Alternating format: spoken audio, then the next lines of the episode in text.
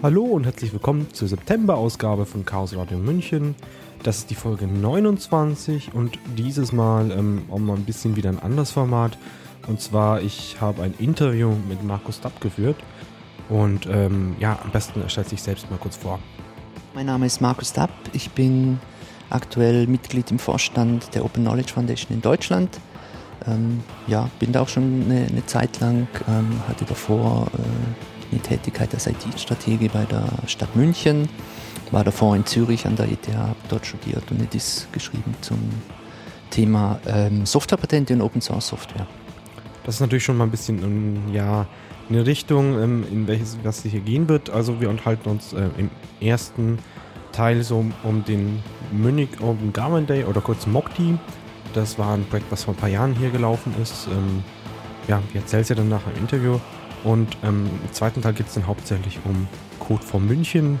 Das ist im Prinzip eine Gruppe, die aus äh, offenen Daten, wie zum Beispiel von der Stadt oder Daten, die sonst irgendwie verfügbar sind, nette Apps macht, mit denen man die auch gut verwenden kann im Alltag. Äh, wenn euch dafür interessiert, die treffen sich ähm, jeden zweiten Donnerstag äh, im Monat irgendwo in München. Ähm, mehr Informationen unter code vor in einem Wort.de slash München mit UE. Ich habe das Interview ursprünglich für den OpenStreetMap Podcast ähm, geführt. Da ist es auch ein bisschen länger, weil Podcast und ähm, hat nicht diese Stundenbegrenzung, wie wir sie hier haben. Das heißt, ich musste das leider von 103 Minuten auf 57 Minuten für hier äh, zurechtschneiden. Äh, wenn Sie in voller Länge hören möchtet, findet ihr äh, auf podcast.openstreetmap.de die Folge 37 offene Behörden. So, aber da möchte ich euch nicht weiter auf die Folter spannen und ja, Mitschnitt ab. Ja, wir haben uns ja damals irgendwie ähm, in, in, in, München ähm, bei dem Barcamp 2010 irgendwie das erste Mal ja, über den Weg gelaufen, ja. sozusagen. Ja. Ich glaube, du warst damals einer von den die ersten Session, äh, einer der ersten Sessions. Das war so im Prinzip so die Ankündigung, dass es jetzt die Stadt München mhm. auch was mit Open Data machen möchte. Es war so, als ich die das ähm, fertig hatte, bin ich tatsächlich auf eine Anzeige gestoßen der Stadt München, ähm, dass sie einen IT-Strategen suchen, der ähm, Nee, lass mich die kleine Anekdote dazu erzählen. Ja, klar, immer gerne. Also normalerweise ähm, zu der Zeit, also ist auch heute meistens noch so, wenn du irgendwelche Jobportale anschaust und nach Open Source suchst, dann kriegst du Administratoren und Linux und Entwickler. Und wenn du das irgendwie ausfilterst, weil das bin ich jetzt nicht, bleibt nichts mehr, oder? Dann ist die Menge, Ergebnismenge leer. Und so war es auch, ich war da zum Beispiel auf der Heise Jobs-Seite ähm, und war eigentlich schon wieder am Gehen und schau dir diese Liste nochmal an und dann sind ja die ganzen Einträge, ja, Projektleiter für das und das und SAP hier und bla bla. Und dann stand eine Anzeige, diverse äh, Mitarbeiterinnen und Mitarbeiter in der IT gesucht. Und ich dachte, wow, wer formuliert denn da so sexy? Und das war die Landeshauptstadt München. Da habe ich dann darauf geklickt und ähm, sie hatten fünf, sechs Stellen ausgeschrieben. Und dann äh, war eine dabei, da hieß es IT-Strategie. Und das war eigentlich schon die Richtung, wo ich grundsätzlich hin möchte. Ähm, zu dem Zeitpunkt hat sich aber die, die Stelle da jetzt noch nicht als besonders interessant hervorgehoben. Da habe ich reingeklickt und im PDF stand dann eben unter anderem äh, ähm, dass erwartet wird, sehr gute Kenntnisse im ganzen Open Source Umfeld. Also es kommt wahrscheinlich, weil Stadt München ja mit Linux, genau. also Linux in, in der Exakt. Stadtverwaltung schon immer recht viel macht. Genau, und das wusste ich damals auch, ähm, aufgrund von meiner Arbeit, dass die Stadt München eben mit, mit Linux da am, am, am Arbeiten ist. Und das fand ich spannend, oder? Also es war wirklich ähm, jetzt vom Inhalt her, so wie sich das las, ähm, hat sich das wirklich spannend angehört. Dann habe ich mich gemeldet, wurde dann zum Gespräch eingeladen und ähm, naja, langer Rede, kurzer Sinn. Ich habe den, den Job damals erhalten und bin dann Mitte 2009 nach München gekommen. Und ähm, genau, und quasi auf dem Papier stand ähm, IT-Strategie und, und die ganzen Fragen um Open Source rum. Lustigerweise ähm, habe ich ganz wenig nur Open Source gemacht in der ganzen Zeit, wo ich tatsächlich dann da war, weil ähm, ja, ein bisschen unklar warum. Also ähm, einerseits von, von der Stadt München her ähm, war viel im Umbruch, ähm, große Reorganisation der gesamten IT. Da kommen wir vielleicht später nochmal dazu, wenn wir über Mokti sprechen. Ähm, und natürlich kam das Thema Open Government auf, weil natürlich Obama damals gerade gewählt wurde, seinem ersten Arbeitstag dieses äh, inzwischen bekannte Memorandum da veröffentlichte zum Thema Open Government. Und ich habe davon natürlich auch mitbekommen und habe gedacht, ja, das ist absolut äh, cooles Thema, das ist genau das, was wir brauchen und habe das dann auch versucht in die Stadt München reinzubringen.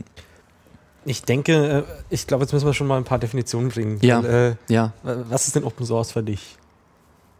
Hm. Also freie oder Open Source Software ist Software, die dem, dem Nutzer ein paar Rechte gibt oder Freiheiten, je nachdem, ähm, wie man das formulieren möchte, die man mit normaler sogenannter proprietärer Software nicht hat. Also ich darf ähm, freie Software oder Open Source Software verändern und ich darf diese Software weitergeben, verändert oder nicht verändert. Und eine technische Grundvoraussetzung, weil Softwareentwicklung halt so funktioniert, wie sie funktioniert, ist, um diese beiden äh, Möglichkeiten wahrzunehmen, brauche ich halt den Quellcode dazu. Und darum sagen die einen Leute äh, Open Source Software dazu. Äh, der historisch ältere Begriff ist aber eigentlich Free Software oder freie Software. Dieses Open Source äh, in direkter Beziehung zu diesem, ähm, was hat jetzt Obama genannt, Open Government oder? Ja, also das Memorandum von, von Obama, das äh, an seinem ersten äh, Arbeitstag unterzeichnete und veröffentlichte, ähm, hieß, glaube ich, sinngemäß äh, irgendwie äh, for äh, Open Government and Transparency oder so. Und dort hat er gesagt, ähm, er will also für ein nie gewesen, dagewesenes Level an, an Offenheit und Transparenz seiner, seiner Regierung und Verwaltung sorgen und hat halt diese Dreiteilung gebracht damals mit, mit eben Transparenz, ähm, ähm, ähm Kommunikation und, und äh, Partizipation. Also so quasi so drei Level. Und hat das ein bisschen definiert dort und das war irgendwie der Startschuss für diese ganze Open Government Bewegung. Also die Bewegung, die ähm, zum Ziel hat, das Verwaltungs- oder Regierungshandeln transparenter und nachvollziehbarer für die Bürger zu machen. Damit einher ähm, ähm, kam dann auch ziemlich schnell die, die Thematik Open Data. Also ähm, Open, da ist es Open wieder sehr ähnlich zu, zu dem Open in Open Source. Also Open Data bedeutet, dass eine Institution, Verwaltung, ähm, Regierung Daten, die sie hat, zur Verfügung stellt, quasi ähnlicher Logik wie Open Source Software. Also sprich, dass diese Daten dann draußen von beliebigen Leuten genutzt werden können, also sogenannte Reuse, äh, die daraus Analysen machen, das irgendwie meshen mit anderen Datensätzen, ähm, es irgendwie nützlich machen. Aber auch ähm, transparent, also die, die Institution, die diese Daten dann veröffentlicht, je nachdem, was sie für Daten hat, ähm, wird natürlich, natürlich ähm, auch transparenter dadurch, wenn wir jetzt zum Beispiel an Haushaltsdaten oder, oder ähnliche Dinge denken oder Spesen, äh, Quittungen oder was weiß ich. Ähm, ja. Genau. Okay, das heißt, ähm, du warst jetzt bei der Stadt München, das Thema genau. kam da so auf genau. und dann habt ihr euch wahrscheinlich gedacht, ja, da müssen wir auch mal was machen. Genau, oder? genau, exakt. Also ich habe das Thema E-Government, äh, das es ja auch noch gibt, Electronic Government, das auch schon deutlich älter ist als das Open Government-Wort. Äh, ähm, war dort auch ein Thema. Und zwar ähm, deshalb und noch immer, weil die Stadt München ähm, bis damals, beziehungsweise eigentlich bis letztes Jahr erst, noch keinen offiziellen Stadtratsbeschluss ähm, hatte, der irgendwie dieses Thema E-Government äh, aufgriff und sagte, okay, wir tun da jetzt was und, und wir tun das und das und da gibt es Ressourcen oder wie auch immer.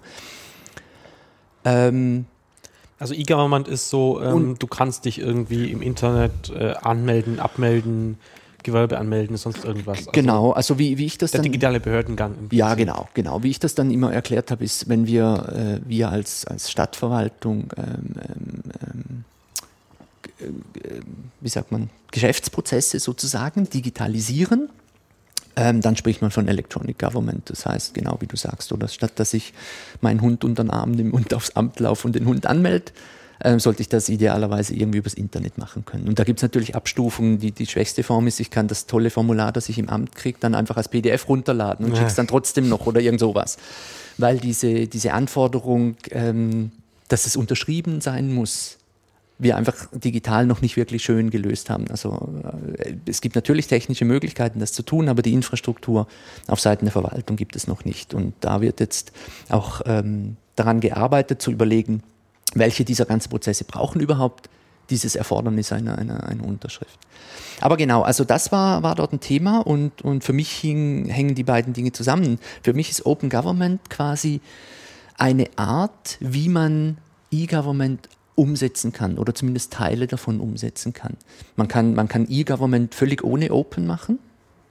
Das geht. Also dann alles, was man als Verwaltung anbietet, macht man dann halt online, aber es geht nicht primär um Datenfreigaben und Bürger machen irgendwas mit für sich oder für die Verwaltung oder zusammen. Ähm, das geht. Man kann hingegen aber auch Open Government eigentlich zu einem gewissen Grade zumindest tun, ohne jetzt groß E-Government äh, in der Verwaltung zu haben. Es ist einfach schwieriger, weil E-Government bringt dann natürlich schon mit sich, dass eine gewisse IT-Infrastruktur da ist, die, die, die, gewisse Dinge ermöglicht und dann daraus irgendwie Daten rauszuziehen und zu exportieren und zu veröffentlichen ist natürlich viel einfacher. Also jedenfalls ähm, war das dann so, dass ähm, ich glaube, mein Projektleiter oder Vorgesetzter oder ich weiß nicht mehr. Also jedenfalls gab es mal so eine Sitzung mit der Direktoriumsleitung, die auch für IT verantwortlich ist in der Stadt, äh, zu E-Government und ich hatte mir einfach quasi Ausbildungen oder gesagt, ich hätte gerne eine Folie aus diesem Vortrag ähm, und da möchte ich was über Open Government sagen. Einfach mal so, was es ist, was es soll, was es sein könnte. Ähm, habe dann mein Zeitbudget für diese eine Folie ziemlich überschritten aber äh, ja, es, es, es fiel wohl auf Interesse in dieser Gruppe. Es wurde dann gesagt, okay, ich soll doch quasi diese Folie der IT-Kommission äh, auch mal vortragen. Und das war zwar schon am nächsten Tag, wenn ich mich richtig erinnere. Und die IT-Kommission ist quasi eine Gruppe von Stadtratsmitgliedern aus allen Parteien, die sich einfach beratend, als beratendes Gremium mit IT-Fragen beschäftigen. Also Größere, aber auch nicht so große Projekte werden in der IT-Kommission so ein bisschen vorbesprochen und wenn, wenn, die grünes Licht geben, dann ist meistens in der entsprechenden Stadtratsversammlung ähm, dann ja, ist auch keine große Hürde mehr. Ja, und da habe ich das dort vorgestellt und habe im Prinzip am Schluss gesagt, also eigentlich müssten wir in zwei Richtungen was tun. Das eine wäre auf, auf quasi planerischer, strategischer Ebene, dass man dieses Thema Open Government irgendwie systematisch in die Verwaltung reinbringt, ob jetzt über einen Stadtratsbeschluss oder über, über andere, andere Kanäle. Ähm, aber weil auch klar war, dass das Thema so neu ist und für, für viele oder, oder viele äh, sowohl innen als auch außerhalb der Verwaltung nichts damit anfangen konnten, habe ich, hab ich gesagt, ähm, wir sollten so eine Art Pilotprojekt machen. Das hatte damals auch noch gar nicht den Namen Mokti, ich weiß gar nicht mehr, ich habe einfach irgendwie Pilotprojekt dazu gesagt. Und, ähm, und mir war auch klar, oder beziehungsweise ich wollte das auf jeden Fall von Anfang an unter Einbezug der sogenannten Community machen. Ähm, jetzt mal ganz breit gesprochen, weil es eine Open Government oder Open Data Community gab es ja in dem Sinne oder unter dem Titel da noch nicht. Also war ich an verschiedenen Veranstaltungen, Republika, dieses Barcamp in München, wo wir uns getroffen haben und so weiter. Und es war wirklich ganz früh. Ich habe einfach quasi die Idee auf zwei, drei Folien ähm, ähm, geschrieben und so eine Art wie, wie das ablaufen könnte und habe gefragt, macht das Sinn? Also ist das, wäre das spannend? Ähm, könnte da was rauskommen? Und, und ähm, das Feedback von verschiedenen Leuten aus verschiedenen Communities hat dann das Projekt auch ziemlich ähm, ähm geformt. Und äh, ja, und so haben wir im Prinzip das erste von der Verwaltung initiierte Open Government Projekt in Deutschland damals gestartet und, und, und durchgezogen. Ähm, soll ich ein bisschen was sagen zu? Ja, wie Mokti aussah?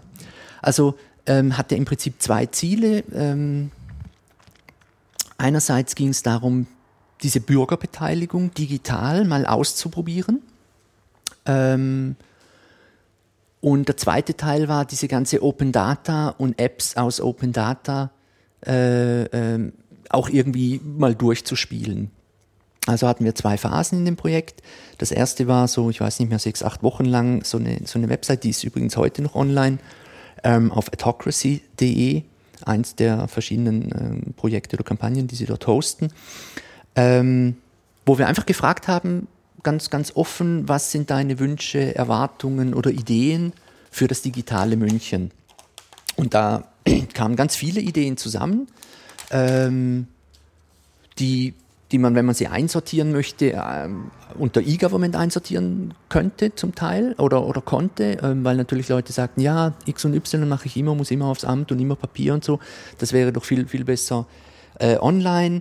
Aber auch ganz konkret natürlich ähm, Vorschläge und Ideen in Richtung Open Government, ob jetzt einfach der Informationsfluss verbessert wird, bestimmte Datensätze freigegeben werden oder in einer höheren Form dann, dann ähm, Bürgerbeteiligung an, an verschiedenen Prozessen gefordert wurde. Nach dieser Phase ähm, Äh, und, und natürlich, man konnte ähm, auf, auf dieser Webseite mit dieser, mit dieser Autocracy-Software kann man halt ähm, einerseits Ideen einbringen, man kann sie diskutieren, kommentieren, hochraten und so weiter und so weiter. Also so ein typisches Processing-Werkzeug eigentlich. Ähm, wir haben dann diese Phase abgeschlossen mit einem physischen, ähm, außerart Barcamp-Style-Treffen, wo wir wieder alle Bürger, die Interesse hatten und von dem Projekt mitbekommen hatten, eingeladen hatten ins alte Rathaus, ähm, um quasi diese Ideenliste, die bis dann zusammenkam, so ein bisschen, wie soll ich sagen, in, in, in Form zu bringen über zwei Tage und dann in einen quasi offiziellen Akt der Stadt zu übergeben. Das hat auch stattgefunden. Und das war ja im Prinzip so das erste Mal, wo man die Leute auch gesehen hat, oder? Also es gab ja genau, genau. So davor war es, also wir hatten angeboten ähm, ähm, schon so Meetups im Prinzip, so alle zwei drei Wochen. War das ähm, auch davor schon oder? Das war, das war während diesen, genau, das, ähm, hm, gute Frage. Also es war auf jeden Fall schon während der eigentlichen Ideenphase. Und ich glaube, wir haben sogar vielleicht vor dem offiziellen Start schon ein bisschen damit angefangen mit so einer kleinen Kerngruppe oder so. Ja. Also ich fand es halt vor allem mal interessant, so, äh, da waren halt Leute, oder ich habe da Leute getroffen, so, die ich jetzt von keinen anderen Stammtischen oder sonst irgendwie Veranstaltungen so kannte. Oh. Mhm. Und ähm, es hat eigentlich schon mal ein paar Leute zusammengebracht, mhm. sozusagen. Mhm. Also, mhm. ich, aber ja, es ging ja dann weiter. Genau, also dann hatten wir diesen, dieses Mokti Camp.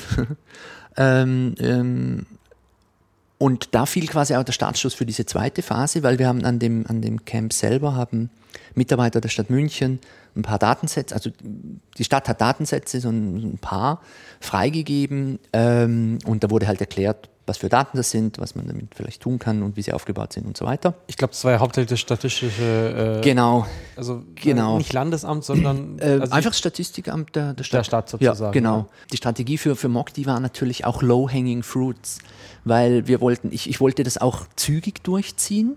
Ähm, weil ich ja diesen Nachweis quasi, dass, dass das grundsätzlich mal funktioniert, relativ schnell erbringen wollte. Entsprechend haben wir Datensätze äh, genommen von den Stellen, die relativ schnell bereit waren, ähm, Daten freizugeben.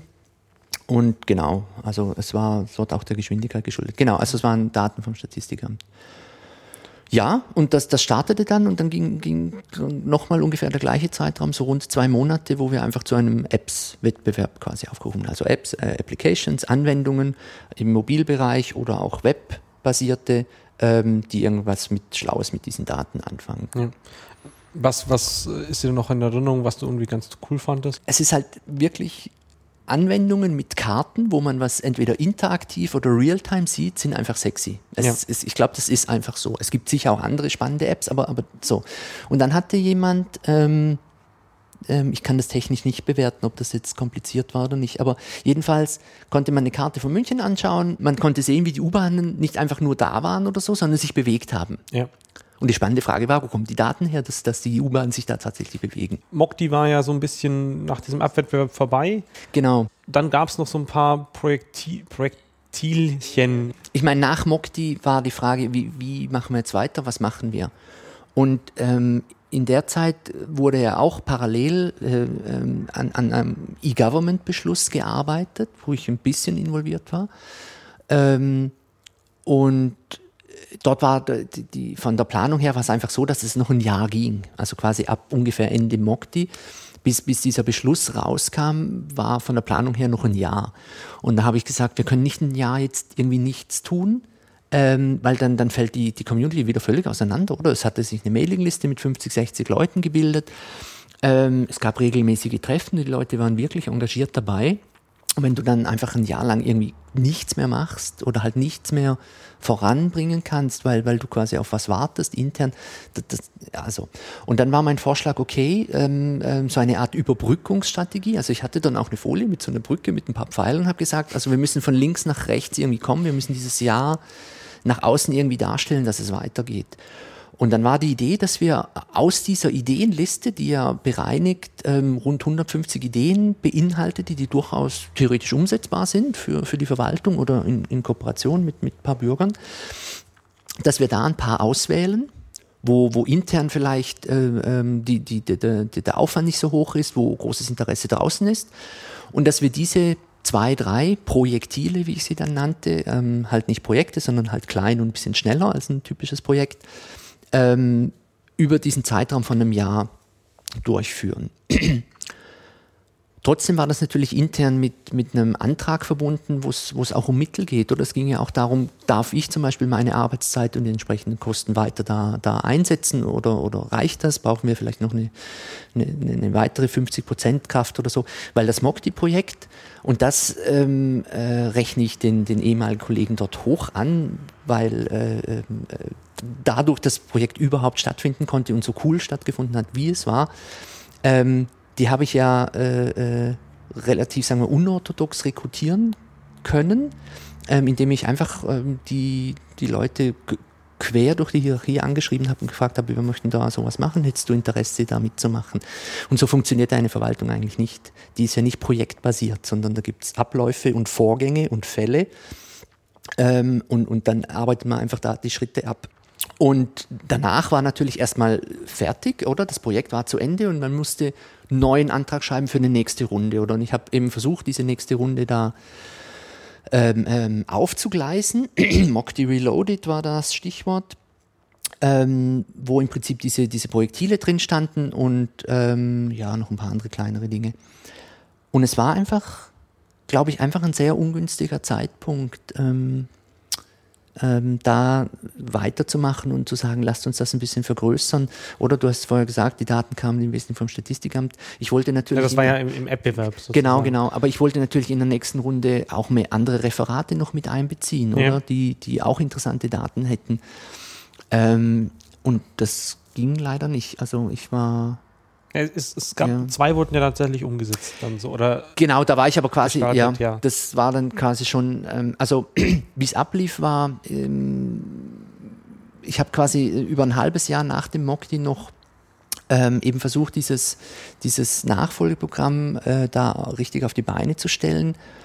Und ähm, nach der dritten Runde in der IT-Kommission, wo ich quasi das Projekt immer leicht verändert, mit leicht veränderten Budgetzahlen vorgetragen hatte, aber es einfach ein totales Zögern gab, irgendwie auf allen Seiten. Ich, ich verstand das selber nicht, weil einerseits war man doch angetan, Mokti wurde als erfolgreich betrachtet, das wurde auch intern so gesehen. Es hat nicht viel gekostet, es hat sehr viel positive PR neben allem Sonstigem ähm, äh, äh, bewirkt. Es, es, wir haben da bei, bei dem E-Government-Wettbewerb, der da jährlich ausgeschrieben wird in Deutschland, irgendeinen dritten Platz belegt. Wir haben auf europäischer Ebene, gibt es einen European Public Sector Award. Ähm, da gab es irgendwie so ein Best äh, Practice Certificate. Also es, äh, es war gut eigentlich. Und trotzdem ähm, habe ich ein starkes Zögern in der Kommission gemerkt, so im Sinne von, ja, können Sie nochmal, oder dann hast du quasi jedes Mal nochmal Papiere produziert, können Sie nochmal darlegen, was der Nutzen ist, was das bringt. Ähm, wir müssen noch mit den Fraktionen sprechen und so weiter. Und das hat sich gezogen und gezogen und irgendwann habe ich dann gedacht, ja, das bringt es irgendwie so nicht, oder? Ähm, und äh, während dem Mokti kam auch der Kontakt zu der Open Knowledge Foundation auf. Es waren schon OKF-Leute bei dem äh, Barcamp sozusagen dann da, also bei dem. Nein, äh, nein, es gab zu dem, dem, Zeitpunkt noch gar keine OKF Deutschland. Ah, das ist okay. eben das Spannende. Ähm, sondern während okay. dem Projekt haben sich Daniel Dietrich und Friedrich Lindenberg und ich und, und andere äh, kennengelernt und, und ähm, war die Idee da, äh, ein OKF Deutschland ähm, zu, zu gründen. Und das haben wir dann auch gemacht. Jetzt haben wir den Begriff OKF gerade mal das ja, erste Mal. Genau, also genau. Das erste Mal in ja, der Klasse. Ja. Was, was ist denn das? Wo kommt das her? Also OKF. Was heißt es denn eigentlich ausgeschrieben? OKF steht für Open Knowledge Foundation. Ähm, die Webseite hat noch einen Buchstaben N hinten dran, also okfn.org ähm, für Network. Und ist eine Organisation, ähm, die 2004 in England gegründet wurde ähm, unter anderem von Rufus Pollock. Und äh, wie der Name schon sagt, setzt sich die Open Knowledge Foundation für einen freien Zugang zu Wissen ein, in allen möglichen Bereichen. Ähm, aber vielleicht auch im Vergleich zu, zu, zu, Wikipedia ist unser Schwerpunkt mehr auf der Datenseite, jedenfalls jetzt in den letzten Jahren mehr auf der Datenseite als auf der Open Content Seite. Wie grenzt du Daten von Content ab? Ähm, ich glaube, wie es der Gesetzgeber auch macht. Ähm, das, was urheberrechtsfähig ist, ist für mich Content oder, Okay. oder, oder Werke im, im Also was von Also- sich aus äh, urheberrechtsfähig ist. Genau, ein, genau, ein Wikipedia-Artikel, den jemand geschrieben hat, wo man sagen kann, da gibt es eine Gruppe, die sind die Urheber. Oder ein Video oder ein Musikstück oder irgend sowas. Ähm, das ist für mich Content.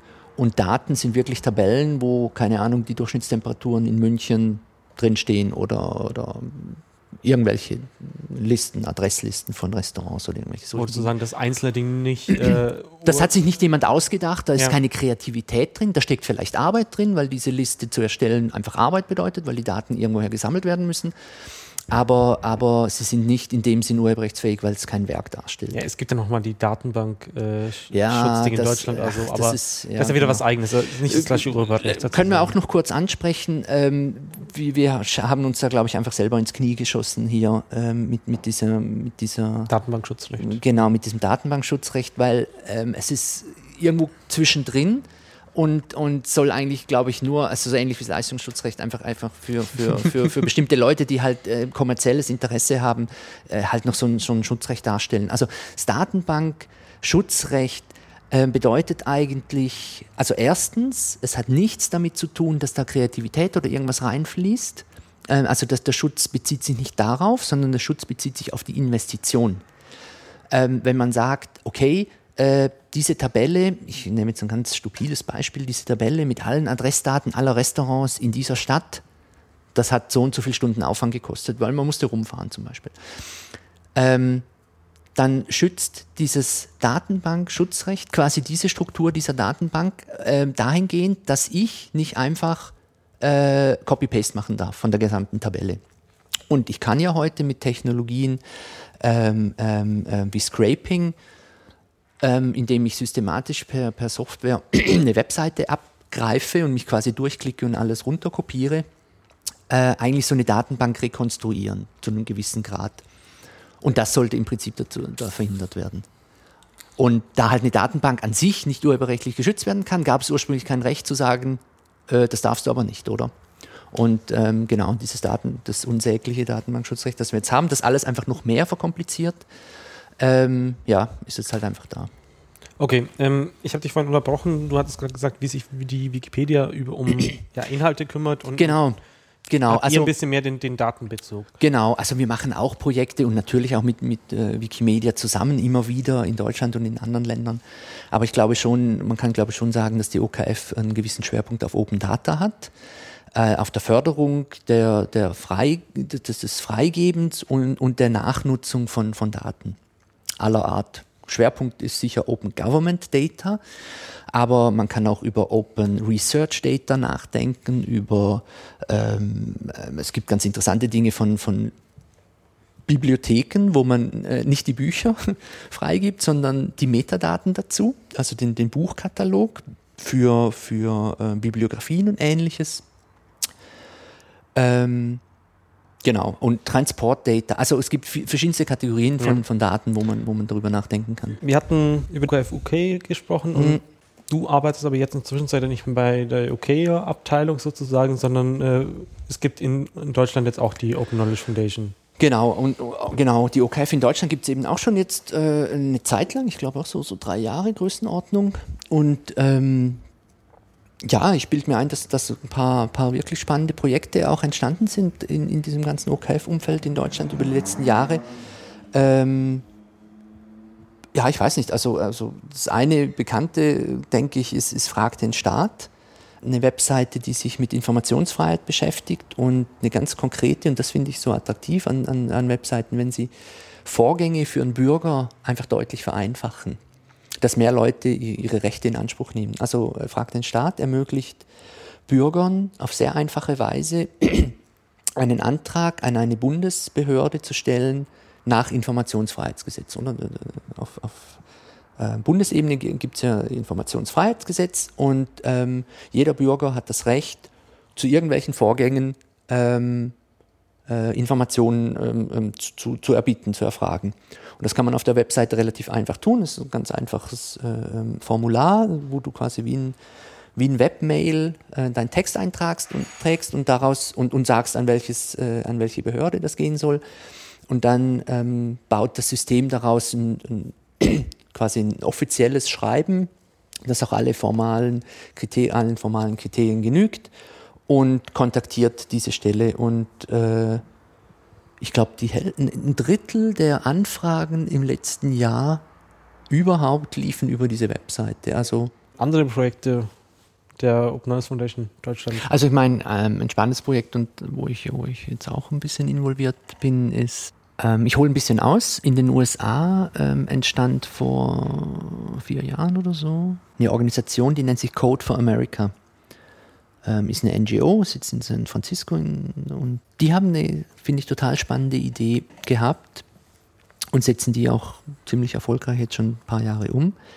Und zwar über das, was wir jetzt die ganze Zeit schon ein bisschen geredet haben, diese, diese, ja, dieser. Behörden vs. Bürger, oder? Ja, genau, diesen, diesen, diesen Mismatch quasi, diese zu einem gewissen Grad Inkompatibilität zwischen einer Community, die da aktiv und dynamisch dasteht und sagt, lasst uns was tun, wir haben die Tools in Form von Open Source Software, wir haben zum Teil auch schon ein paar eigene Daten. Und wenn ihr euch jetzt noch ähm, ähm, ähm uns ein paar Daten gibt und so, dann können wir coole Dinge tun die zum Nutzen aller da sind.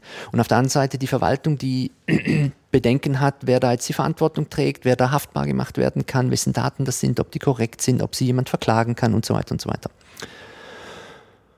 Und Code for America sagt, ähm, lasst uns was Neues probieren, lasst uns ein paar Leute aus diesem Community-Umfeld nehmen und quasi als Art Stipendiaten oder sowas für eine gewisse Zeit, also dort heißen sie Fellows, für eine gewisse Zeit, so, so ein Jahr oder so ein knappes, in die Verwaltung rein, in eine Stadt rein. So ein Team von drei Leuten vielleicht, die dann zusammen mit den Mitarbeitern vor Ort, aber mit ihren quasi eigenen Methoden, also was heißt eigene Methoden, heißt technisch ähm, ähm, relativ moderne Webtechnologien, Mobilgeschichten, ähm, etwas im Bereich, im weiteren Bereich von Open Government umsetzen, das direkten Nutzen für die Bürger bringt. Und ich finde den, den Ansatz total spannend und ich glaube, ich auch, hat, hat auch ganz viel Potenzial, weil er, ähm, also du nutzt die, die, die, du verlangsamst vielleicht dieses Team ein bisschen dadurch, dass du es in die Verwaltung bringst, aber du bist ähm, aus, aus Sicht der Verwaltung immer noch extrem schnell mit Projekten, die innerhalb eines Jahres irgendwie auf die Beine gestellt werden. Du sorgst für Verständnis zwischen beiden Gruppen, die lernen sich einfach auch mal kennen, weil eine Verwaltung hat, hat ziemlich Respekt vor einer Community, die technisch sehr versiert ist und sehr lautstark Dinge fordert, ähm, weil sie ja, weil sie häufig ressourcenmäßig oder Know-how-mäßig ähm, oder, oder, oder budgetmäßig einfach an der Grenze sind und gar nicht so viel können, wie sie vielleicht zum Teil gerne würden. Und ähm, äh, also man steht sich quasi so ein bisschen gegenüber, oder? Die einen fordern die ganze Zeit, dann wird was über den Zaun geworfen und dann ist man total kritisch und sagt, ja, das reicht aber nicht, mehr, mehr, mehr. Ähm, und, und dieser Austausch fördert halt tatsächlich ein bisschen das Verständnis für beide Seiten.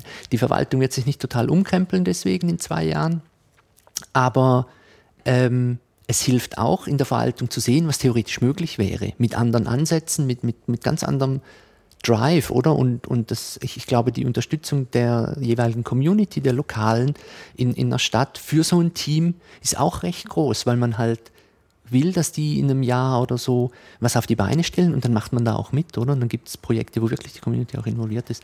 Und das finde ich total spannend. Ähm, und Code for America hat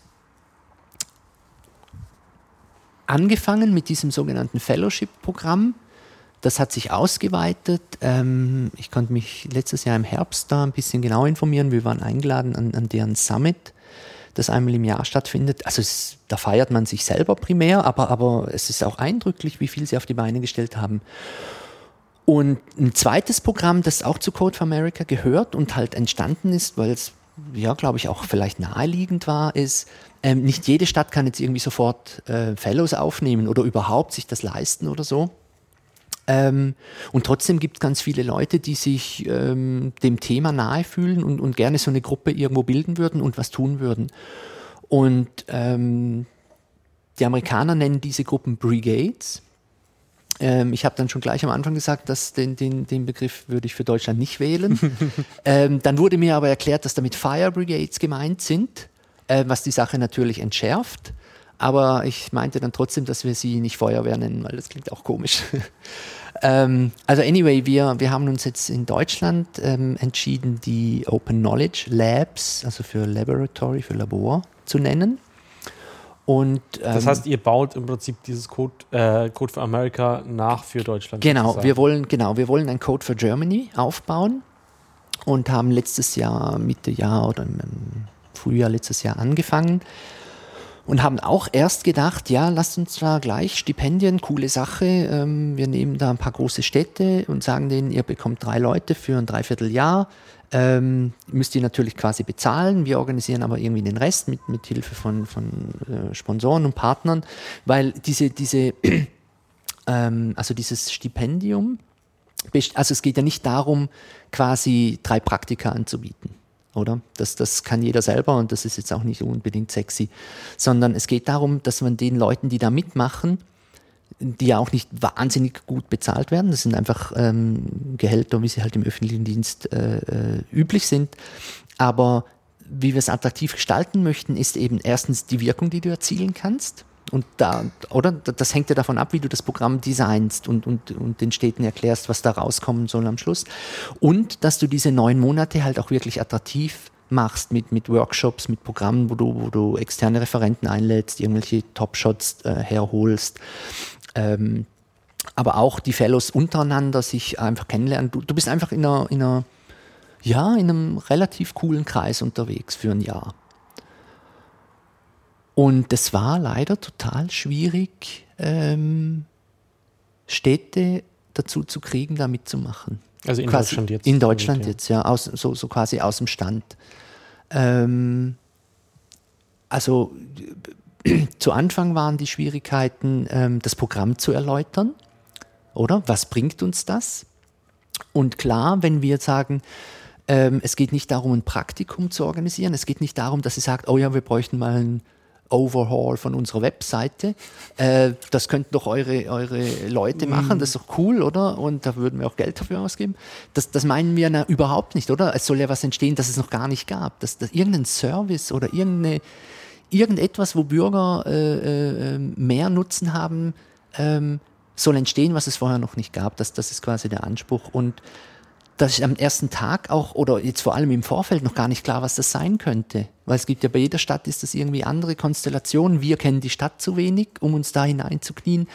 Die Stadt kann sich nicht vorstellen, was, was man mit diesen drei Leuten machen kann, könnte.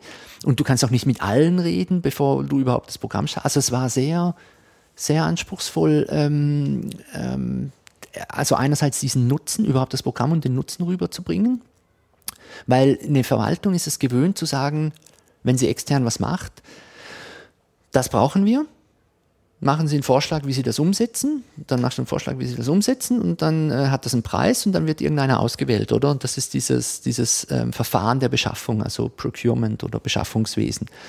Und, ähm, und wir haben gesagt, nee, nee, nee, wir, wir, besorgen da drei Leute, die, die können das schon, die suchen wir aus. Die sind dann neun Monate dabei. In der ersten, ganz am Anfang, machen wir quasi so ein, so ein Scanning, wo man was tun könnte in der Stadt, oder? Vielleicht die, die Referate ein bisschen abklappern. Dann definieren wir zwei, drei Bereiche und dann machen wir da was das ist viel zu, zu fluffy, also viel zu abstrakt, abstrakt und mhm. unkonkret. Und ähm, oder die stellen sich dann vor, ja, dann passiert neun Monate nichts und dann gehen die wieder und haben oder? wieder Geld ausgegeben. Und haben wieder Geld ausgegeben ja. und es ist irgendwas passiert, aber, aber nicht so richtig, oder? Und wir können natürlich auch nicht garantieren, dass was rauskommt, weil das, da spielen so viele Faktoren rein, nicht zuletzt, wie sich die Stadt und alle Mitarbeiter, die damit in Berührung kommen, verhalten durch diese neun Monate. Das auch, äh, oder? Ich meine, schwierig, ja. Und ähm, ich muss aber auch sagen, fairerweise, wir hatten am Schluss eine, eine Liste von, von Städten, ich glaube, die kann ich auch nennen. Das waren äh, Hamburg, Köln, Berlin und München, mit denen wir wirklich quasi in Anführungszeichen bis zum Schluss äh, diskutiert haben und, und, in Kontakt waren, um, um das irgendwie auf die Beine zu stellen. Und ähm, also sprich, bei, dieser, bei diesen letzten vier war der Punkt eigentlich soweit okay. Also sie waren grundsätzlich ähm, bereit. Äh, es ging, es, es scheiterte dann aber im Prinzip an, an, an dieser Vergabegeschichte. Natürlich, natürlich kann eine Stadt nicht einfach, ich sage jetzt mal 100.000 Euro in die Hand nehmen und sie irgendjemandem geben, dass sie irgendwas für die Stadt tun. Das widerspricht dem Wettbewerbsgesetz. Das ist klar, das geht nicht. Gleichzeitig ähm, wäre der Aufwand immens, wenn jede dieser Städte ein komplettes Ausschreibungsverfahren durchlaufen müsste, um so, so solche drei Leute quasi für neun Monate ähm, zu, zu beschaffen, in Anführungszeichen. Ähm, und es, es läuft dem ganzen, dem ganzen Konzept natürlich entgegen, oder? Ich meine, angenommen, angenommen hypothetisch, die vier Städte hätten das gemacht und natürlich hätte die OKF überall diesen Aufwand auf, auf sich genommen und sich da beworben und mitgemacht, aber dann hätten andere auch mitgemacht. Und vielleicht ist ja nicht klar, dass die OKF das immer gewinnt. Ähm, und dann, dann ist der ganze, das ganze Netzwerk, also es würde völlig auseinanderfallen. Ja. Das, macht, das macht keinen Sinn irgendwie über diese Weil dann plötzlich Konkurrenz entstehen würde, wo es eigentlich gar Genau, und du, du willst ja eine Community aufbauen und nicht ja. ähm, den typischen Weg machen, wo drei Konkurrenten oder ich meine, irgendeine ja. beliebige Unternehmensberatung könnte sagen, wir schicken drei Experten vorbei für, für ein Jahr. Nichts leichter als das und das würde auch funktionieren. Aber es würde überhaupt nicht das aufbauen, was wir eigentlich wollen, mit einer besseren Verzahnung und, und, und, und Zusammenarbeit zwischen der Verwaltung und den Bürgern, die in dieser Stadt leben. Ja. Und darum haben wir uns dann schweren Herzens entschieden, dass wir es im Moment einfach mal ruhen lassen, weil, weil wir auch noch keine tolle Lösung haben, wie man das anders angehen könnte. Und haben uns Anfang dieses Jahres, also 2014, entschieden, dem zweiten Modul oder einem weiteren Modul, eben diesem Äquivalent der Brigades, äh, die wir Open Knowledge Labs nennen, zu starten. Und das hingegen ist explodiert. Also da sind wir jetzt ähm, nach wenigen Monaten, also richtig los ging es, glaube ich, erst im Februar, äh, bei 12 oder 13 Labs, die es deutschlandweit schon gibt. Also für die, die es interessiert, die Webseite heißt code4.de äh, und da seht ihr eine tolle Karte mit, mit, mit äh, roten Punkten und da könnt ihr, könnt ihr schauen, in welcher Stadt es schon Labs gibt. Und ähm, wir sind im Moment an der Kapazitätsgrenze, das heißt, dieses Jahr werden wir wahrscheinlich keine neuen Labs mehr aufnehmen. Aber die zweite Runde kommt ganz sicher spätestens Anfang 2015. Ist es dann jetzt sozusagen im Mokdi in größer, also so diese zweite Komponente von Mokdi oder weiterentwickelt? Weil so nachdem sozusagen dieses Ding ja rum war, also äh, im Nachhinein äh, hätte man da vielleicht die Community auch von, von sich aus, also die Mokdi-Community so aufbauen können, dass sie sich selber trägt.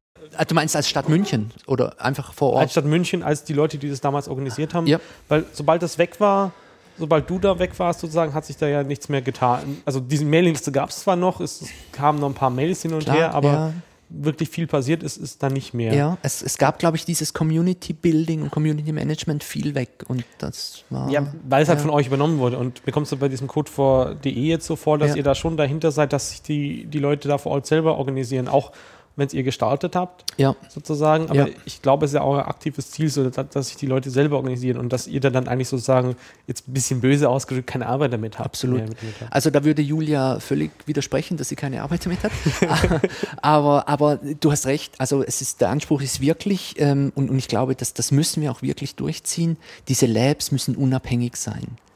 Ähm, unabhängig meine ich, ähm, sie dürfen nicht, also sie, sie sollten nicht von der OKF in irgendeiner Form abhängen. Klar machen wir jetzt Unterstützung und organisieren Workshops und laden die Leute ein und gibt es auch noch Reisekosten und so weiter. Schon, aber auf Dauer ähm, ist unser Ziel, dass wir den Labs helfen, dort wo es sinnvoll und notwendig ist, auch selber irgendwie Geld einzusammeln, wenn sie dann das brauchen. Ähm, und, und der zweite Punkt der Unabhängigkeit ist, und, und ist glaube ich eher noch wichtiger, dass sie von ihrer jeweiligen Stadtverwaltung in dem Sinn unabhängig sind. Dass sie sagen, wir sind das Lab, wir machen Dinge, wir würden gern mit euch kooperieren, aber ähm, ja, es gibt ein paar Regeln da, da oder, oder wir haben ein paar Prinzipien quasi, wie, wie wir das tun und ähm, ja, halt, wie es halt so ist, Offenheit, Transparenz und solche Dinge.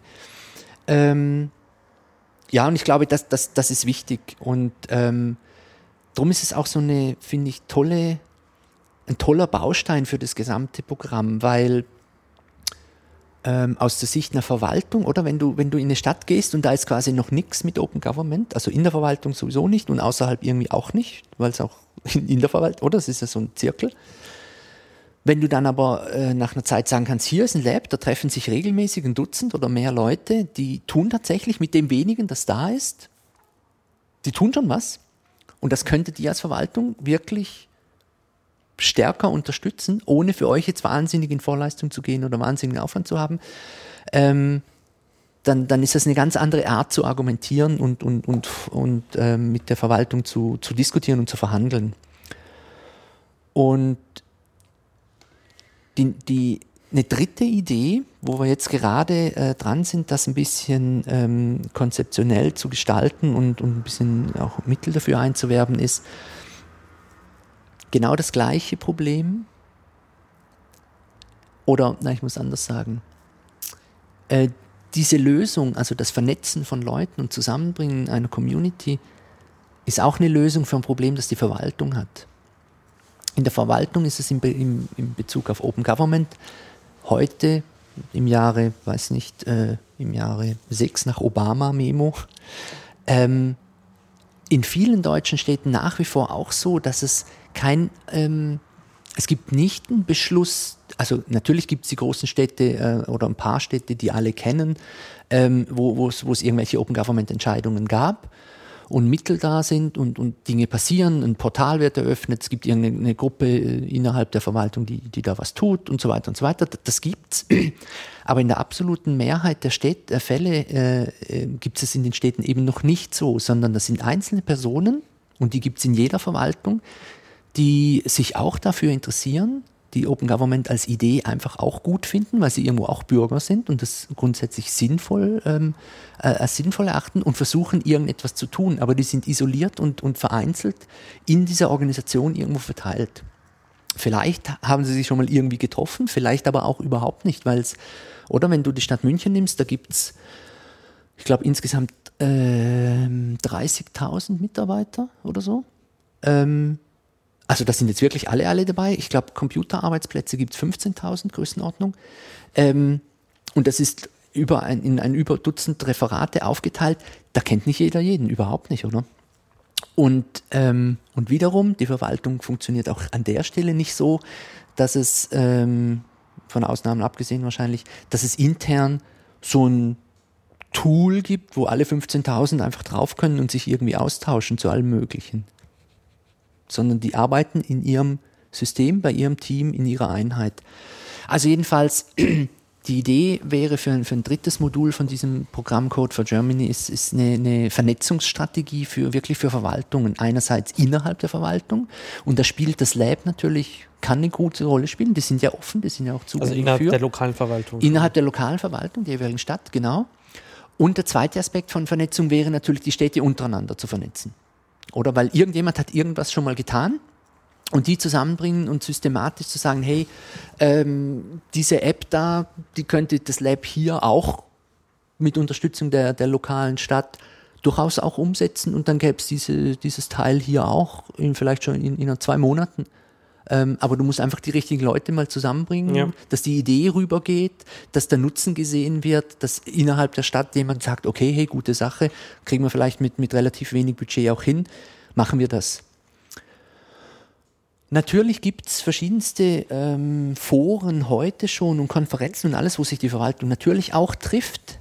Aber ich glaube, das findet immer komplett ohne Community statt. Das ist immer so ein ähm, unter sich. Ja, ähm, das muss nicht, nicht schlecht sein. Natürlich kann, kannst du da auch Erfahrungen austauschen und so weiter.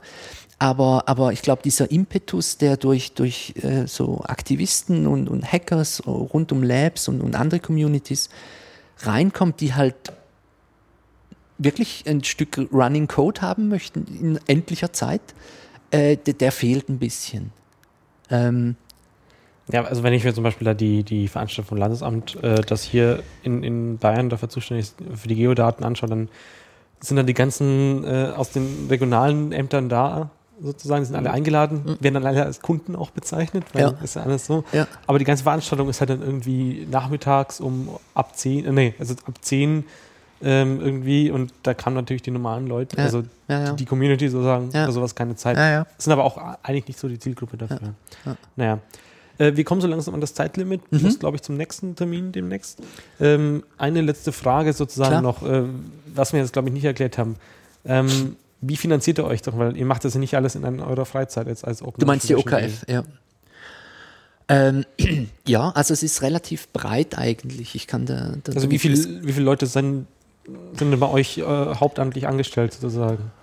Ähm, Pi mal Daumen. ich sag mal zwischen, zwischen äh, so acht bis zehn, würde ich sagen, im Moment. Ähm, Fulltime ist fast niemand dabei. Äh, und ja, also, wir, okay, ich, irgendwo muss ich anfangen. Also, eine Quelle äh, für Finanzen, aber auch für, für, für Aktivitäten sind, sind EU-Projekte.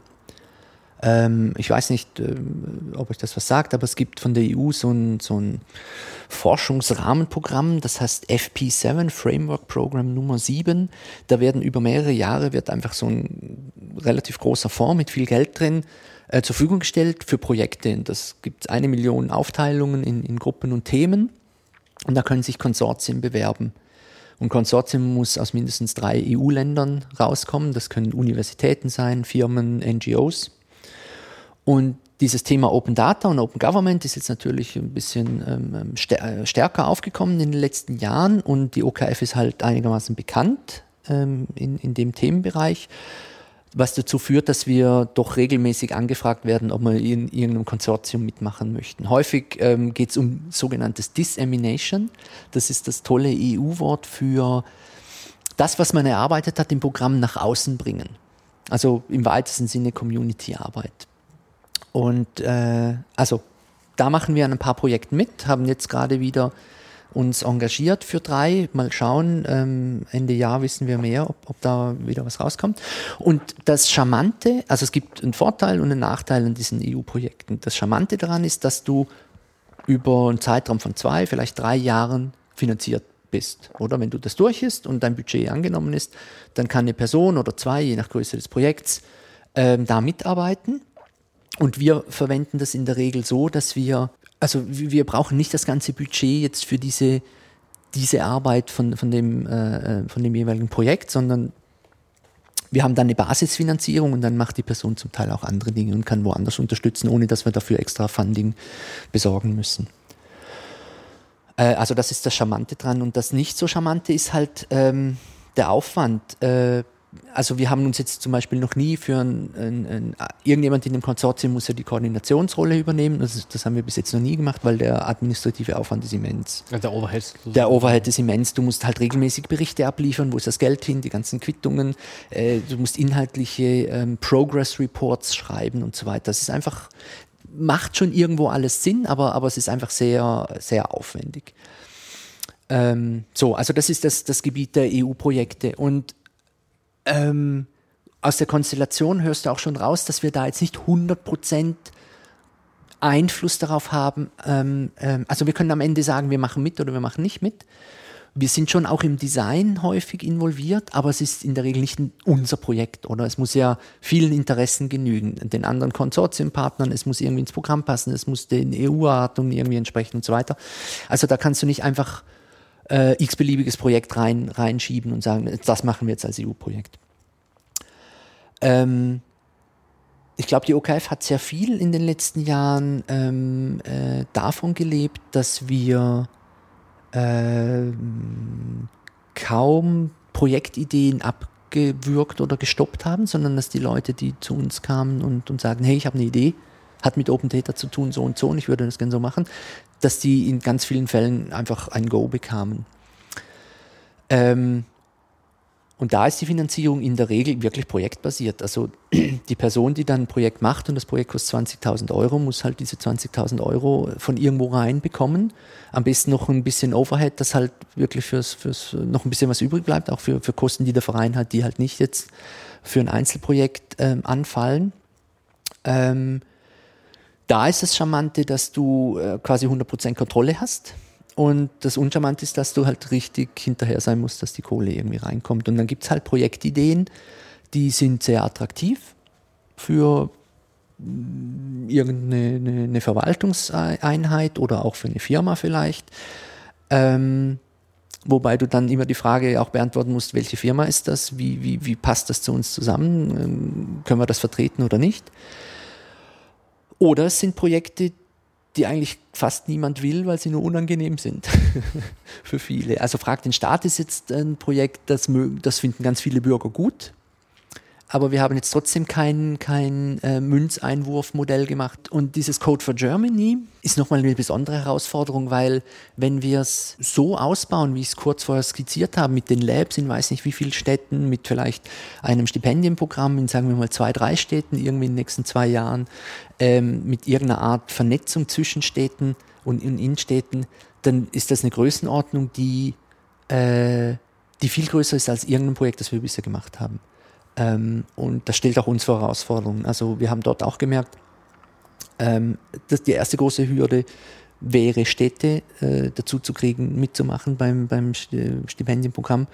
Und dann bräuchte du aber in ähnlichen Größenordnungen Unterstützung von Stiftungen oder Firmen oder, oder, oder anderen ähm, Organisationen, die durchaus keine kleinen Beträge dazugeben. Und ähm, das ist einfach eine andere Größenordnung. Ja, aber ähm, im Prinzip sind es EU-Projekte, Projektfinanzierung, Spenden auch ein bisschen. Ähm, Gerade fragt den Staat hat, hat nach diesem, diesem Rechts, äh, also Streit, der, der, Streit ist ja noch oder kommt ja noch, aber, aber nachdem halt äh, publik war, dass es da äh, durchaus unterschiedliche Ansichten gibt, auch Spenden bekommen. Aber ja, bis jetzt äh, noch nicht so viele. Und, und Finanzierung ist eine große Herausforderung für uns ja nach wie vor. Okay.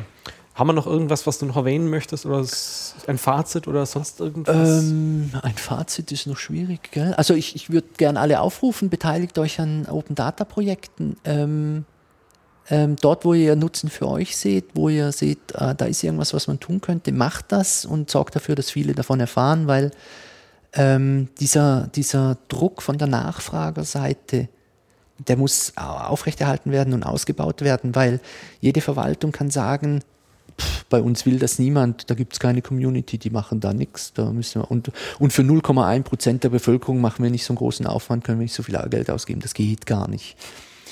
Äh, und selbst wenn sie mal angefangen haben und Daten draußen sind und dann nicht viel passiert, also verhältnismäßig nicht viel passiert, ist es auch für eine Verwaltung relativ einfach zu sagen, nach dem Jahre zwei von einem Datenportal, och, die Nutzung ist viel geringer, als wir uns das vorgestellt haben, wir kürzen das mal ein bisschen und, und machen das mal auf kleiner Flamme.